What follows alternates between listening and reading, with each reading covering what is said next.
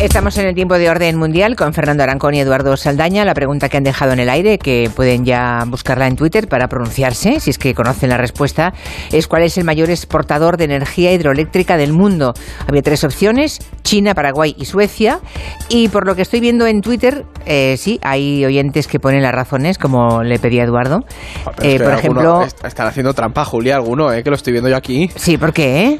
Estás poniendo ahí tablas de con números, eso no vale. Ya, ya, ya, vale. No con sé, las yo, pistas. Yo no he visto mm, tablas con números, sí que, eh, por ejemplo, mm, veo gente que dice será Paraguay por dos motivos, por el tema ríos y saltos de agua, y, y en el segundo lugar por descarte. Como nunca nombráis para nada a Paraguay, no está mal.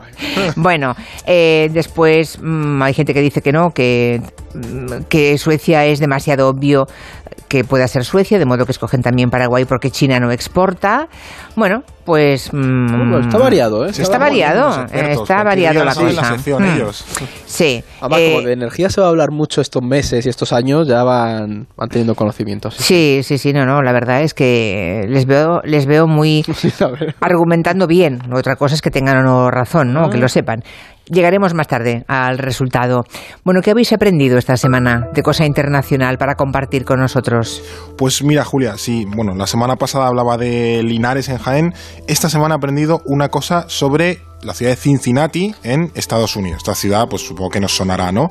Eh, ¿Y de dónde viene el nombre de Cincinnati, que está en el estado de, de Ohio, creo que es? Bueno, pues de la antigua Roma, en concreto de un tal Cincinnato. ¿Mm? ¿Y quién era este tipo? El tal ¿Quién era Cincinnato? Bueno, pues cuenta la historia, o más la leyenda que la historia, que este señor era un, un patricio muy rico que se había retirado al campo a, a labrar y a hacer sus cosas. Y entonces Roma, que estaba en sus primeros pasos, no era no es en la época imperial ni nada por el estilo, es Roma empezando, o sea, Roma el día 3 por la tarde, que era, vamos, una cagadilla en medio de, de Italia, pues estaba en guerra con la tribu de los, de los ecuos, que estábamos por allí cerca. Y como Roma estaba perdiendo la, la guerra y Cincinnato era un estratega bastante el Senado de Roma decide nombrarlo dictador que era un cargo con todos los poderes durante un tiempo limitado, de ahí viene nuestro actual concepto de dictador. Entonces Cincinnato venció a, los, a esta tribu rival y cuando volvió a Roma devolvió sus poderes, declinó recibir honores y se volvió a su finca a seguir labrando. Y desde entonces quedó en Roma como ejemplo de, pues, de virtud y modestia y de persona que no quiere eh, excederse en su poder, ¿no? Así que los fundadores de Cincinnati, que eran la sociedad, la sociedad de los Cincinnati, pusieron ese nombre en honor al, al romano también como ejemplo de los Estados Unidos que querían construir. Mira, bueno. una, una buena historia. Ya sabemos por qué Cincinnati se llama Cincinnati. ¿Y tú has aprendido algo, Eduardo? Pues yo sí, esta semana estaba hablando con, con amigos y amigas ginecólogas y les, les estuve contando pues el tema de la crisis demográfica en, en China. Y me empezaron a contar que China se está convirtiendo en, un, en uno de los países más punteros en reproducción asistida. Y que están probando unas técnicas para, para mejorar todas esas eh, estrategias no de me da fe- lo que los chinos puedan hacer. eh, Claro, pero asistida. fue el momento en el que la medicina se, se junta con la política internacional, porque yo, claro, les hablé de la crisis demográfica que tiene China y cómo se ve que el gobierno está potenciando muchísimo este tipo de clínicas para así evitar ese bache demográfico que, Cuento de la que criada. viene. Bueno, claro, es que aquí ya podemos especular, pero sí que están probando técnicas bastante novedosas que, y de hecho se está empezando a tomar como referencia lo que, lo que están haciendo allí. Y me, me sorprendió bastante, porque dije, mira, donde confluye todo. O sea que la- lo de la política del hijo único que durante tantísimos años estuvo en pie, No les ha funcionado no les ha funcionado Julia. y ahora necesitan que se reproduzcan. Claro, porque tienen un problema los chinos y es que esa política del hijo único les ha dejado ahora cuando la gente se empieza a jubilar sin mano de obra y esos hijos únicos, muchos están Bueno, Ha tardando... funcionado demasiado bien. Claro, porque muchos ahora, mm, por ejemplo, los jóvenes, muchos no se casan o tienen hijos más tarde, entonces claro, no tienes mano de obra y puedes llegar a un No hay punto- relevo, no hay relevo Claro. generacional, ¿no? Y, Y, eh, hay que pagar pensiones también en China. encima no hay mujeres. Exactamente, ¿eh? encima, ser Encima faltan mujeres, ¿no? Porque cuando dejas que actúe la naturaleza estamos al 50%, ¿no? No sé la proporción que hay, pero es bastante alta la de hombres frente Claro. a mujeres, sí, sí. Han aportado más fetos femeninos. Claro. Sí, sí. Eh, bueno, pues Así que- así están ahora. Preguntas de los oyentes. Eh, este sonido que van ustedes a escuchar de claxons lleva ya varios días en Canadá porque allí se están viviendo unas protestas masivas contra el pasaporte COVID. Fíjense, Canadá, ¿eh? la muy em, ilustrada Canadá, ¿no? Y moderna Canadá. Hay un oyente, Rafa, que a través de Twitter nos ha pedido, os ha pedido que expliquéis qué ocurre y si toda esta movida tiene algo que ver con el movimiento antivacunas de Canadá. Pues efectivamente tiene que ver con el movimiento antivacunas y esto es una noticia que puede sonar muy loca, pero es de lo más preocupante, porque la cosa es que cientos de camioneros, de ahí venían los, los claxon, han organizado un movimiento que se llama Convoy de la Libertad para bueno, protestar por la medida del gobierno canadiense que les obliga a estar completamente vacunados a la hora de cruzar eh, a Canadá desde Estados Unidos, porque Canadá exporta muchísimo a Estados Unidos y cuando vuelven pues tienen que estar vacunados. Y si no lo están, tienen que hacerse test y cuarentena. Y esto pues ha, indignado a muchos de estos camioneros que son abiertamente antivacunas que alegan que se restringen sus derechos y libertades individuales. Y luego estas marchas y, protestas están yendo cada vez a más porque también los círculos de ultraderecha pues se han aprovechado rápido de plantear estas protestas como una lucha por la libertad muy similar a lo que ya hemos podido ver en Europa. Tampoco están inventando el fuego.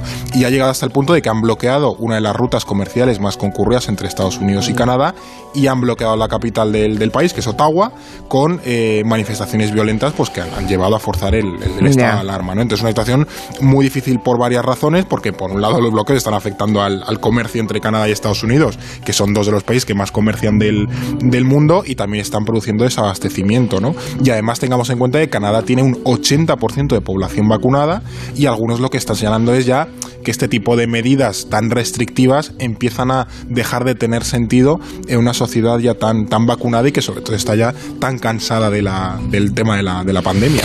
Y además, Julia, por añadir una cosa, se está internacionalizando este movimiento. Y es que, por ejemplo, en Francia ya han empezado a crear sus propios convoyes de la libertad y está habiendo movilizaciones que se entroncan un poco con ese descontento que vimos de los chalecos amarillos también. Mm. y están haciendo marchas que quieren que confluyan en, país a lo largo, en París perdón, a lo largo de esta semana. Entonces se ve que, que ese descontento general ¿no? en distintos países con las medidas del COVID, pues se puede, se puede generalizar. ¿Y creéis que de verdad es el COVID? Lo que está al fondo de todo eso. La cuestión es la urdimbre que aguanta todo eso, mueve toda esa iniciativa social mm, con tintes tan violentos en muchos lugares que hemos visto en Bruselas y es que hay, hay, algo más. Claro, uno de los puntos interesantes de esto es precisamente cómo, eh, lo que decía Fer, un 80% de la población de Canadá vacunada, como un 20%, un grupo reducido, es capaz de salir a la calle, empezar a manifestarse y de algún modo empezar a instrumentalizar también un poco la fatiga pandémica, Julia y lo que se corre es el riesgo de que la extrema derecha, que es la que suele estar mm, más asociada a este movimiento antivacunas de protesta y búsqueda de la libertad, acabe de algún modo canalizando otras insatisfacciones de la sociedad tras dos años de pandemia. Y por ejemplo en Francia es que la Francia insumisa está mostrando un poco su apoyo a esos movimientos de, lucha contra uno de los grandes caladeros electorales de la ultraderecha hmm. en el mundo occidental, que es buscar segmentos de gente cabreada por lo que exacto, sea. Exacto, los chalecos amarillos tenían un poco esa mezcla que no se sabía bien si la Francia insumisa se posiciona a favor de ellos, luego te escucho. Tú estás cabreado por otra cosa, te escucho también. Y así van nutriéndose y ganando votos a base de movilizar gente enfadada, que es, que es muy movilizable. con un núcleo pequeño que te genera esas Eso inicio de convoyes, pues acabas haciendo que el resto de gente que está harta se sume a ello. Muy preocupante. Luego la perversión de la palabra libertad, ¿no? Con qué frivolidad se usa la palabra libertad, ¿no? Si levantara la cabeza a los que pelearon por ella de verdad durante el siglo XX, yo creo que se llevarían las manos a la cabeza, ¿no? De ver en qué se ha convertido el, el ansia y la aspiración de libertad. En fin, ya que estábamos hablando de Francia.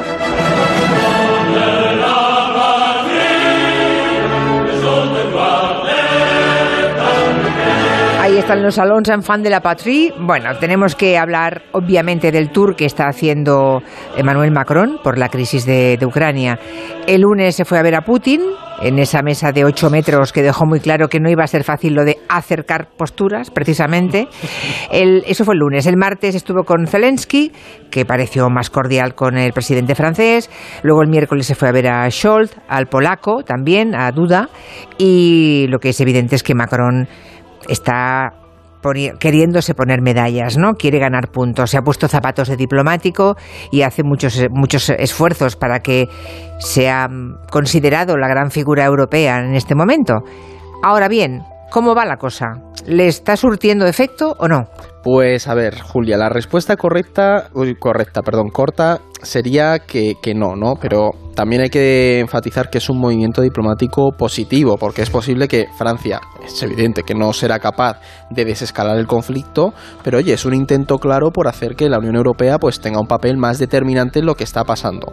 Sin embargo, ¿qué pasa? Que hemos visto pues que Putin se ha mantenido en sus 13, que también hoy Lavrov está un poco en la misma línea, ¿no? Y ambos insistiendo en, en que la inminencia de un ataque ruso sobre Ucrania es una excusa de los países occidentales para reforzar la OTAN y diciendo que, que, Rusia no se va a mover a menos que, que, estos se comprometan a que Ucrania no va a formar parte de la OTAN. Eh, de hecho, por ejemplo, aquí, Julia, ¿Sí? oímos a Putin decir que si la OTAN entra en Ucrania, es evidente que va a tener más poder militar convencional, pero ojo, que Rusia tiene armas nucleares y que no habría ganadores eh, en esa guerra.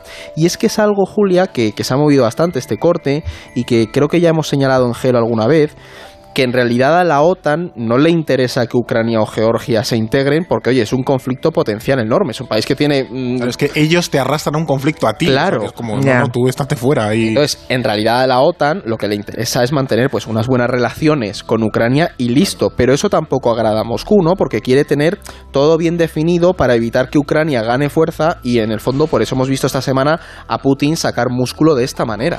Que, por cierto, eh, qué, qué momento tan delicado y tan tremendo para Macron cuando se va de Moscú y dice lo que dice, ¿no?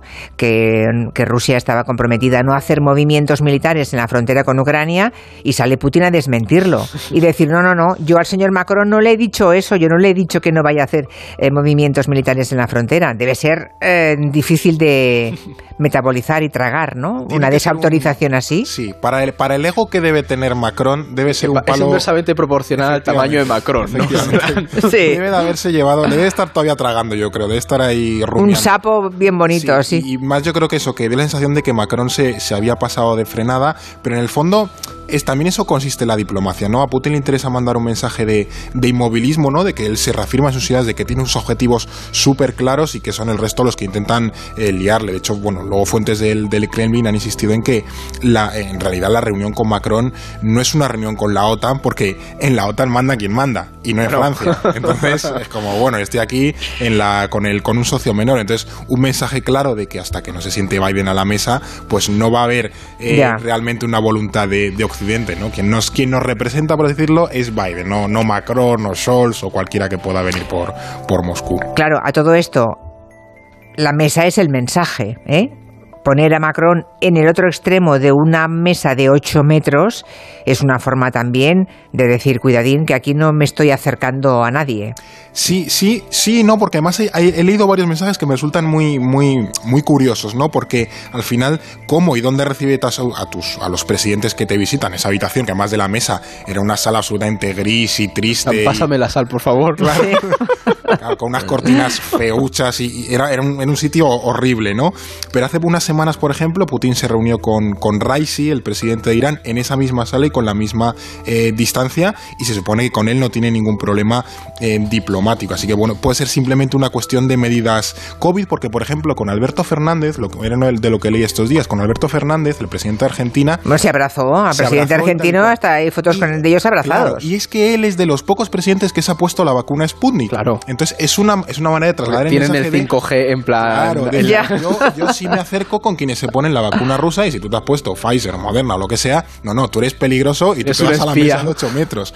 Claro, entonces eh, eh, también es bueno que es un poco eh, cómo se percibe la, la voluntad rusa de, de diálogo. Pero bueno, en cualquier caso, es cierto que le ha concedido a Putin el de que Rusia no quiere invadir Ucrania, lo ha dicho 20.000 veces, sino aclarar esas reglas de convivencia entre OTAN y, y Unión Europea y bueno, como que se, se instaron a, a dar pasos para rebajar la tensión y bueno, después de no sé horas de, de reunión, problemas de la traducción ahí el pinganillo y tal y cual que no funcionaba, pues bueno, a ver si eh, parece que llegan a puntos comunes, pero es eso, que al final eh, Putin lo tiene súper claro, el, el verdadero representante de, de la OTAN o de, de lo que él considera Occidente es Biden. Es Biden, habla ya, ya. Con, los, con los hermanos mayores, no habla ni con Ucrania, no habla con Francia, no habla con, evidentemente con nosotros. Con Quiere hablar con el jefe, vale. claro.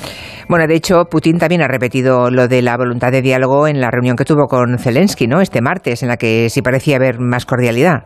Claro, es que además Zelensky y Macron, bueno, cuando salieron de la, de la reunión, Zelensky reiteró, esto también es llamativo, él reiteró que no se fiaba de las palabras de Putin, ¿no? Y que su ministro de, de, de Exteriores insistió en que Ucrania no va a cruzar las líneas rojas, pero aún así es cierto que, que Zelensky se mostró bastante abierto a lo que Macron decía sobre el compromiso de Rusia, ¿no? de respetar los acuerdos de Minsk, que, estos se firmaron en 2015 pues, para mitigar la guerra.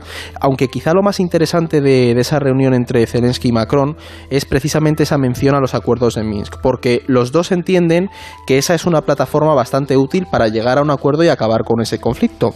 ¿Y esto qué pasa, Julia? Que refuerza bastante la idea de que Europa puede hacer frente sola a ese conflicto por la vía diplomática choca un poco con lo que estaba diciendo Fernando de la visión de Putin, ¿no? Porque Macron lo que está intentando decir junto a Zelensky es que Europa no necesita a Estados Unidos mediante. Pero ¿qué pasa? Que ahora, tal y como están las cosas y teniendo en cuenta que la OTAN es un motivo central para la escalada de tensiones, pues al final Estados Unidos ya es parte del conflicto y va a tener que jugar un rol en las negociaciones sí o sí, por mucho que le pese a los europeos y a Zelensky. Lo que es evidente es que Macron quiere desempeñar ese rol diplomático, ¿no? Uh, que su imagen se está reforzando. Luego comentaremos que tiene elecciones presidenciales dentro de nada y a veces los líderes tienen tentaciones de buscar fuera eh, lo que les falta dentro, ¿no? Para eh, rehacerse como figura. Mm, y también aprovecha Macron que en este momento Alemania está como, mm, como fuera del conflicto, ¿no? Está como desdibujada. Mientras Macron y Putin se reunían en Moscú, uh, Biden y Scholz también tuvieron una reunión, ¿no? El nuevo canciller alemán con Biden en Washington y Biden salió diciendo que si Rusia invade Ucrania no habría ese nuevo gasoducto, ¿no? El Nord Stream 2 se llama, Sí, sí. ese gasoducto, vale. Y en cambio Scholz pues estaba por allí pero evitó tomar postura. El meme ese de los Simpson que se mete en el seto. Sí, exacto. Solo se ha metido detrás de un árbol, el pobre, y dice, ha pasado ya todo. Y, y mientras tanto Macron, es cierto que... Es Quizá habría que contar por qué se pone de perfil eh, Alemania y en este caso el canciller Scholz. Pues es, es, bastante llamativo porque, primero, el gobierno alemán, recordemos, que llegó al poder en noviembre y diciembre, entonces esta, esta crisis le ha pillado, vamos, eh, deshaciendo las cajas en, Claro. en, en los despachos. Lo curioso de esto es que la cartera de exteriores de Alemania ha sido para los verdes, que durante la campaña de Alemania se suponía que los verdes tenían una postura mucho más beligerante y de confrontación con Bueno, Rusia la que lo que tenía- manteniendo, ¿eh? Sí, que, que la que tenía la CDU con Merkel, que era muy vamos a llevarnos bien con Rusia y tal y cual. Y les había esta crisis y Alemania se ha puesto de perfil, eh, ha sido lo primero que, que- que ha hecho. Y, y yo creo que Macron también ha sabido leer esa carta y para un poco ganarle, comerle terreno a Alemania dentro de esta influencia dentro de Europa, es yo, bueno, no te preocupes, yo me encargo de gestionar esta crisis, porque además Macron también tiene elecciones. Y lo que tú comentabas, ¿no? A, a él le va a venir bien en, en Francia venderse a ese público europeísta como en un intento quizás de Chamberlain 2.0 de yo he sido el que ha traído la paz a Europa y el que ha conseguido la paz en Ucrania y tal y cual. Y, y también creo que le sirve para ganar legitimidad entre Europa de yo soy el que es capaz de ordenar y defender los asuntos europeos y mirad a Alemania que lo primero que hizo fue esconderse Y- detrás de y Julia- bueno, perdón. No, yo creo que Macron, cuando se fue Angela Merkel, pensó es mi oportunidad. Sí, sí, Mientras totalmente. estuvo Merkel, nadie se atrevía a hacerle sombra, pero de pronto se va Merkel y mucho antes de que se consolide Scholz, que además tiene, como lo que te contabais, ¿no? problemas internos, Claro. porque es un gobierno muy complicado. Gobernar con mayoría absoluta, con una- mayoría sólida de dos partidos es muy fácil, pero gobernar como lo tiene que hacer Scholz ya no es tan fácil, ¿no? Y luego el tema energético, Julia, que es que hoy creo que leía que las reservas de Alemania están a unos niveles bajísimos que... Y dependen de, de la de energía Rusia, claro, rusa. Porque Alemania ha abandonado la carrera nuclear y también está abandonando el carbón, entonces depende muchísimo de la- del gas que le llega de Rusia. Como Rusia Claro. corte el gas, ellos van a estar funcionando Claro. con bombonas de butano. Y el gas con una quemando peles de estos. Y en plan, el gas natural licuado tampoco sirve para abastecer todo lo que eh, Alemania tiene que abastecer, ¿no? Entonces tiene ahí un problema bastante serio. Y luego el tema de Macron que tú dices, que ha olido sangre y se ha lanzado rápidamente. Claro. También lo mira en clave nacional, Ju- Julia, porque decir, yo, Macron, eh, tu futuro presidente, estoy liderando la un paz en poquito Europa. trasquiladete, Mm. ¿eh? Sí, pero si lo sabe vender, ojito, ¿eh? Yo creo que Macron tiene una capacidad de comunicación para ese centro, así centro-derecha francés, que esto le gusta, el, el neogolismo de, Fra- de Macron. Y un ego importante. Sí, sí. Hay, Eso yo creo que es hay líderes a los que el ego se le ve, o sea, a, a varios kilómetros ya se empieza a vislumbrar. Debe haber algo en el agua del Elíseo, Julia, porque a Sarkozy también le pasaba, creo que Hollande no fue él también en Georgia, estuvo por ahí pululando con algunas crisis, entonces creo que los presidentes franceses tienen Chirac, cierta Sarkozy, tendencia Macron, a intentar se recuperar. Europa. Bueno, dejamos a Macron en paz eh, y vamos con alguna noticia de la, de la, semana. La primera es la amenaza que Mark Zuckerberg eh, dijo hace pocos días, eso de me llevaré Instagram, o sea, cierro Instagram y Facebook en la Unión Europea si la Unión Europea no me deja coger los datos de los usuarios europeos y llevármelos a Estados Unidos. Claro, recordemos que la Unión Europea pues está poniendo en marcha medidas para protegernos a los ciudadanos de Europa, ¿no? Proteger nuestros datos. Eh, claro, el tema y entonces Zuckerberg, que tiene tanto poder como toda la Unión Europea, por lo visto, ¿no? Es, es terrible que de pronto un solo individuo tenga tanta capacidad uh, de asustarnos y de bueno y de, y de marcar territorio que dice, pues entonces me voy, me voy. Entonces no sé si esto es una broma de Zuckerberg, una broma, una manera de enseñar la patita medio en broma o qué, pero si nos quedamos sin Facebook, igual descubrimos que tenemos vecinos y amigos muy simpáticos, no sé.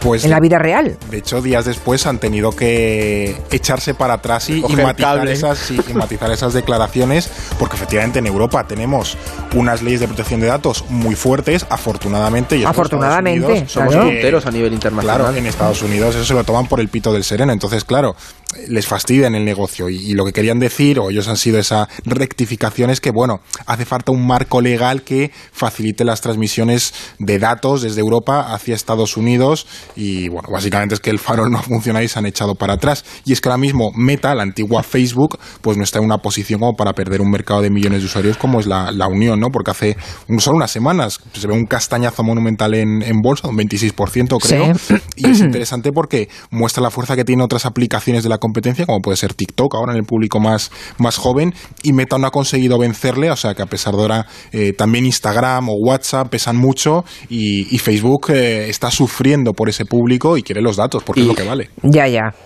Bueno, pero está bien que la Unión Europea enseñe los dientes, ¿eh? Sí, sí, sí, sí. Es que si no, llegará un momento en que cualquier una, una multinacional del tamaño de la de Zuckerberg podrá dictarnos la mucho. política, ¿no? Dictarnos cuáles son nuestros derechos y a lo que tenemos que renunciar, porque el señor Zuckerberg dice que él lo que quiere son nuestros datos. En fin, a mí este tipo me da un poco de miedo. Ah, muy rápidamente, López Obrador, el presidente mexicano, ayer protagonizó este momento. Escuchen. eran como dueños de México. Es el caso de las empresas españolas.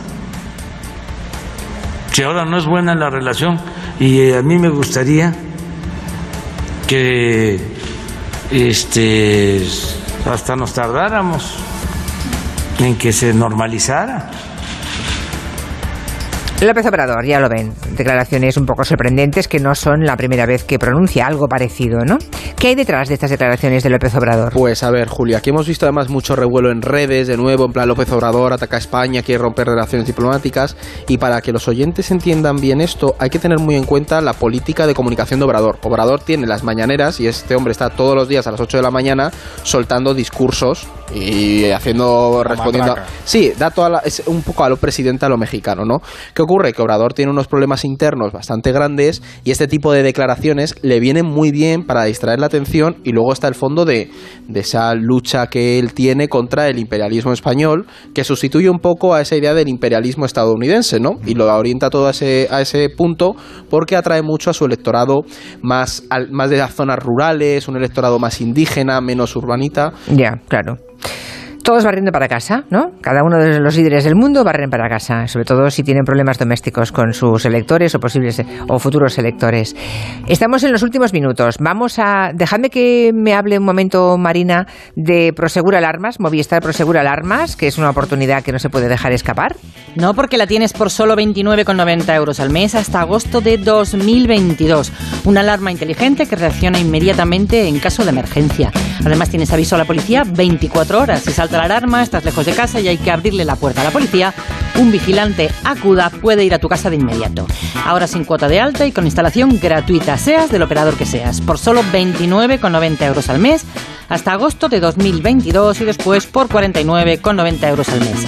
Contrata tu alarma antes del 15 de febrero en tiendas Movistar, en movistar.es o llamando al 900 226 600 900 226 600. Vamos a ver cómo ha quedado la encuesta. La pregunta que han planteado en orden mundial para los oyentes era cuál es el mayor exportador de energía hidroeléctrica del mundo. Tres opciones, como siempre, China, Paraguay y Suecia. Y, bueno, ha arrasado. Bueno, no te- pues sí, ha arrasado pero hay Estaban una dudando segunda ahí. posición que tampoco está mal, ¿eh? Dicen los oyentes, en un 45,8% que es Paraguay, el país que más eh, energía hidroeléctrica exporta del mundo, casi un 46%, seguido de China con un 37,2% y entre los oyentes solo el 17,2% cree que Suecia es el mayor exportador de energía hidroeléctrica. He ido leyendo con el rabillo del ojo, porque no se puede estar en el coro y repicando, pero bueno, a veces hay que intentarlo, ¿no? Y he visto que la mayoría de oyentes hablan de eh, el tamaño de Paraguay, grandes ríos y sin embargo poco consumo porque tienen pocos habitantes. Bueno, han dado una serie de razones, algunas plausibles, no sé. ¿Y bien, han acertado o no han acertado los oyentes? Pues es Paraguay. O sea que sí. Han estado bastante certeros nuestros oyentes porque efectivamente Paraguay tiene un consumo interno bastante bajo y entonces todo lo que producen esos saltos de agua absolutamente enormes. De la presa. Itaipú, creo que es la Sí, que tienen allí. sí, estos grandes cataratas que tienen, pues al final se genera eh, mucha energía y toda la exportan. China, por ejemplo, produce mucha energía hidroeléctrica, pero como también consume mucho, pues se lo quedan para ellos. Claro, o sea, no es que no produzca China, produce cantidades ingentes, pero la- la lo necesitan consumen, claro. para su consumo, a diferencia de Paraguay, que producen mucha, pero son pocos, y por tanto pueden, pueden exportar. Y Suecia ya, decía un oyente, si lo tienen todo helado, ¿cómo van a exportar? bueno, os han pillado esta vez, ¿eh? No hay manera, ¿eh? No hay manera. No, Bueno, sí. Ya buscaremos la semana que viene. Pero os digo una cosa, ¿eh? La trampa esta vez, fíjate que yo sin haberlo pensado siquiera, veo China, Paraguay y Suecia y digo, Paraguay. es que y ahora dime cuál es la pregunta. Hemos pensado poner algún otro país, a lo mejor Laos, ¿sabes? Para desconcertar, pero Claro. hemos dicho, bueno, vamos a Sí, hacer- porque así, refinar, bueno. eh, ya te digo que se ve un poco la, el oyente que decía, en la vida habían mencionado a Paraguay. Pues un día hablamos de Paraguay y el narcotráfico, que tiene mucha chicha. Venga, o de los saltos También de agua. Podemos hablar de esto. Hasta aquí el tiempo de orden mundial. Hasta la semana que viene. Adiós. Adiós chicos, son las 5.04 en Canarias, tiempo de noticias.